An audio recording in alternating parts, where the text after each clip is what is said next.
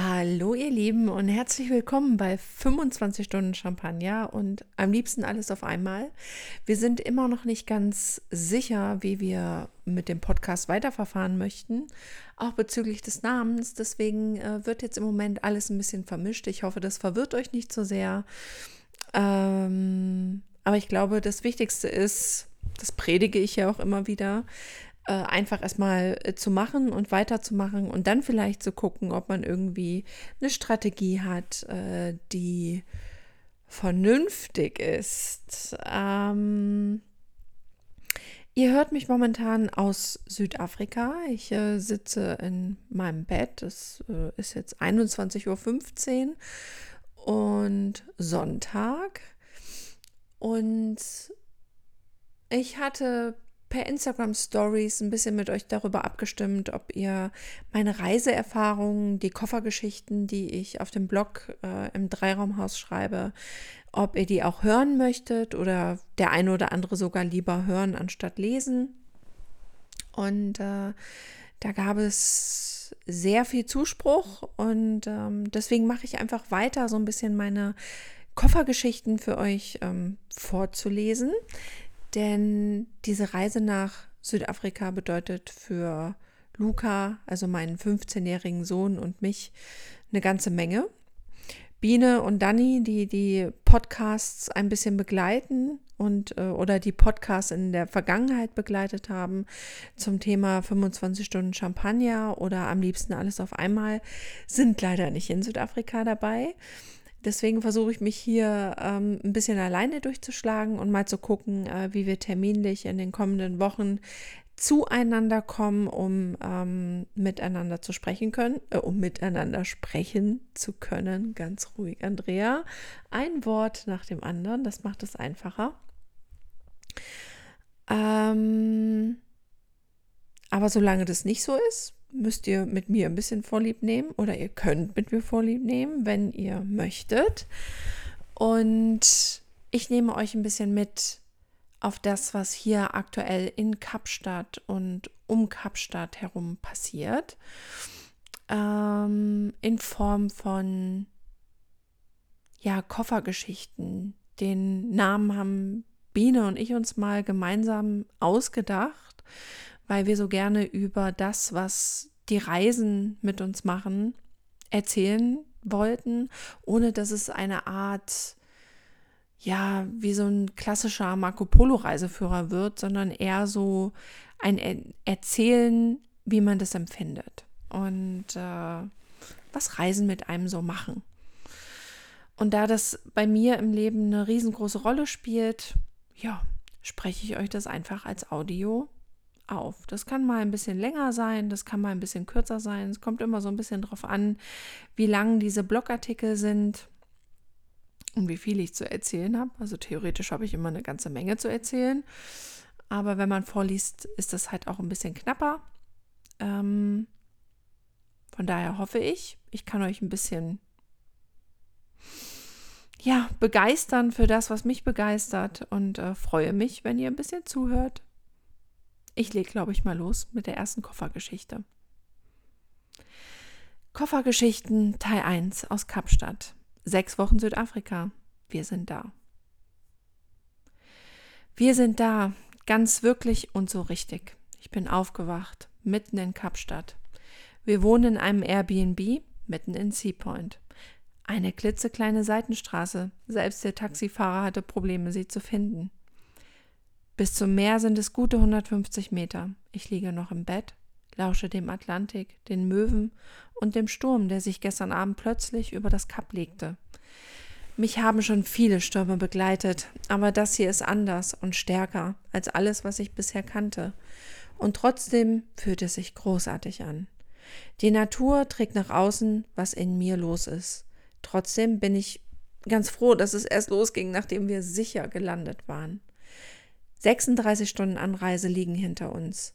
Hinterher frage ich mich immer, wie man das eigentlich geschafft hat.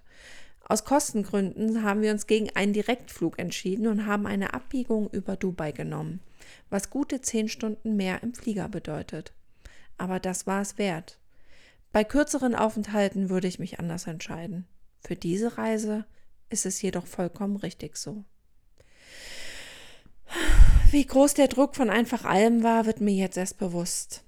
Während ich hier in, in, meiner weißen Bettwäsche hocke, der zweite Kaffee neben mir steht und ich diese Buchstaben in meinen Laptop tippe. Links neben mir habe ich das Fenster geöffnet. Es ist so ein ganz altes Fenster mit schwarzen Sprossen, was man hochschieben muss. Kennt man eigentlich aus New York. Ich liebe es. Ich denke, ich nehme es mit nach Hause und baue dieses Fenster in mein eigenes Schlafzimmer ein. Das Holz knarzt, alles scheppert ein bisschen. Großartig. Wir sind mit dem Auto zum Flughafen gefahren, nachdem alle gut organisierten Pläne 24 Stunden vor Abreise über den Haufen geworfen werden mussten. Damit habe ich aber auch einen Monat Fahrerfahrung gesammelt. Und die letzten 400 Kilometer mit dem Mietwagen waren nochmal eine kleine Feuertaufe für mich. Der Verkehr rund um den Frankfurter Flughafen hat mich schon als Beifahrer oft eingeschüchtert. Nun steckte ich selbst mittendrin und es hat hervorragend geklappt. Vor lauter Aufregung habe ich vergessen, den Mietwagen vor Abgabe zu betanken. Davon kann ich nur abraten. Die Kosten, die dann aufgeschlagen werden, sind offen gesagt absurd und fast schon unverschämt. Check-in, Passkontrolle und was sonst noch so passiert, verlief so problemlos, dass wir bis zur Landung in Kapstadt eigentlich immer auf irgendein Problem warteten. Die letzten Reiseerfahrungen stecken uns da einfach noch ein bisschen in den Knochen. Bei der Passkontrolle in Kapstadt konnte man förmlich unser Herz auf den Boden knallen hören, als die Dame am Schalter in beide Pässe den Stempel drückte. Nach fünf Minuten hatten wir unsere Koffer und weitere fünf Minuten später saßen wir im Taxi. Das ging alles so schnell, dass nicht mal annähernd die Möglichkeit bestand, anzukommen, überhaupt wahrzunehmen, dass wir gerade auf südafrikanischem Boden stehen. Kennt ihr das? Wenn ihr euch über Monate auf etwas freut und irgendwie passt diese Vorfreude dann nicht mehr der Realität zusammen? Einfach weil man wie blockiert ist. Im Taxi nach Seapoint versuchte ich meine Gefühle zu ergründen, mir irgendeine Freude einzureden, aber es wollte nicht so richtig klappen. Auf einmal waren da Zweifel und auch ein bisschen Angst. Wir bezogen unser kleines Haus in dieser Seitenstraße, mitten in Seapoint, packten Koffer aus, machten uns etwas frisch und wollten zum Supermarkt laufen. Vor dem Haus gibt es eine kleine Terrasse, alles ist abgesichert. Es gibt eine Alarmanlage und einen Sicherheitsservice. Die Tür zur Terrasse macht ein bisschen Probleme. Das Salzwasser, der Wind, die Luft. Wir rüttelten ein bisschen zu viel und prompt ging der lautstarke Alarm los. Und wir bekamen ihn nicht mehr aus. Keine drei Minuten später stand ein schwer bewaffneter Mann des Security Service vor der Tür.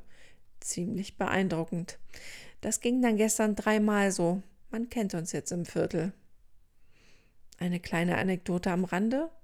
Für die Mülltonnen gibt es einen Code und vor lauter Nervosität wegen des lauten Alarms habe ich immer den Mülltonnencode in die Alarmanlage eingetippt. Aus irgendwelchen Gründen hat hier mein Gedächtnis völlig versagt. Mein großartiger Teenagersohn machte mich hinterher darauf aufmerksam, sagte aber keinen Ton, während seine Mutter völlig aufgelöst zwischen Tür und Alarmanlage hin und her lief. Kinder sind einfach von unschätzbarem Wert.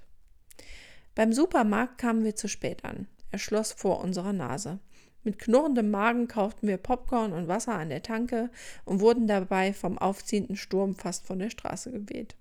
Nach 36 Stunden Anreise war uns einfach nicht mehr danach, uns irgendwo in ein Restaurant zu setzen. Vermutlich wären wir mit dem Kopf ins Essen gefallen. Also bestellten wir bei Uber Eats. Für alle, die das nicht kennen, in Ausland, im Ausland liefert Uber auch Essen. Ein super Service, den wir sehr lieben. Allerdings aktualisierte die App nicht unsere neue Adresse und schickte den Fahrer zu unserer Ferienwohnung aus dem vergangenen Jahr in Greenpoint. Irgendwann lagen meine Nerven einfach blank. Ich chattete mit Uber, rief das Restaurant an und schrieb über die App mit dem Fahrer. Keiner fühlte sich so richtig zuständig und wir wussten nicht, ob wir jemals essen, geschweige denn unser Geld wiedersehen würden. Erschwerend kommt hinzu, dass ich in der englischen Sprache keineswegs perfekt bin und am ersten Tag hakt es dann immer noch ziemlich. Und wenn man dann verärgert, nervös und hungrig ist, fehlen einfach sämtliche Vokabeln im Kopf. Ich möchte gar nicht wissen, was ich mir da am Telefon zusammengestammelt habe. Aber Ende gut, alles gut. Während wir überlegten, einfach den Fahrservice von McDonald's zu bestellen, klingelte es und der, Uber stand, der stand mit seinem Roller vor der Tür und brachte unser Sushi. Und das war so viel, dass wir noch die ganze Woche davon essen können. Alternativ freuen wir uns auch über Besuch und teilen gern mit euch. Wein steht auch kalt. Als ich dann gestern Abend endlich in meinem Bett lag, überfielen mich endlose Zweifel, Unsicherheit und Ängste. Es wollte sich einfach kein Ankommengefühl einstellen. Ich dachte ernsthaft kurz darüber nach, wieder nach Hause zu fliegen. Vielleicht war das alles nur Einbildung im vergangenen Jahr. Vielleicht bin ich einfach zu naiv. Warum machen wir das überhaupt? Kurz bevor die Augen zufielen, dachte ich, Andrea, schlaf erst mal. Morgen sieht die Welt wieder ganz anders aus. Und das tut sie. Es ist da. Dieses Gefühl von Ankommen. Ganz langsam breitet sich dieses Gefühl von Freude in mir aus. Die Last der letzten Wochen verflüchtigt sich. Ist es nicht erstaunlich, wie sehr man all das, was einem gut tut, mit negativen Gedanken, Emotionen, Stress und Sorgen überlagern kann?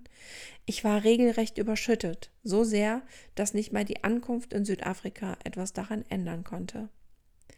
Die Zeit hier in Kapstadt ist kein Urlaub, es ist eine Reise. Wir leben hier, ich arbeite und stelle mich für die Zukunft neu auf. Wir gehen zur Schule und lernen diesen Ort besser kennen, der uns im vergangenen Jahr so viel gegeben hat. Und sind gespannt, ob das was mit uns macht, uns irgendwie beeinflusst. Ich weiß es nicht. Bis auf die Sprachschule gibt es keinerlei Pläne. Wir wollten erst mal ankommen und dann entscheiden. Heute ist Sonntag, Luca wird lange schlafen, der Himmel ist wolkenbehangen, zwischendurch zeigt sich die Sonne und blauisch schimmert der Himmel durch. Noch immer tobt der Sturm. Die Geräuschkulisse löst ein warmes Gefühl in mir aus. Ich werde noch ein bisschen hier im Bett bleiben und zuhören. Vielleicht mache ich mir noch einen dritten Kaffee. Und dann werde ich duschen, mich in Birkenstocks, Shorts und T-Shirt schmeißen, im Supermarkt ein bisschen einkaufen. Hier gibt es direkt um die Ecke einen ganz fantastischen Bio-Supermarkt. Aber vorher Vorher gehe ich die 150 Meter bis ganz runter und werde mir die Wellen auf dem Atlantik anschauen und noch ein Stück mehr ankommen und diesen Moment inhalieren. Bis zur nächsten Koffergeschichte aus Kapstadt. Eure Andrea.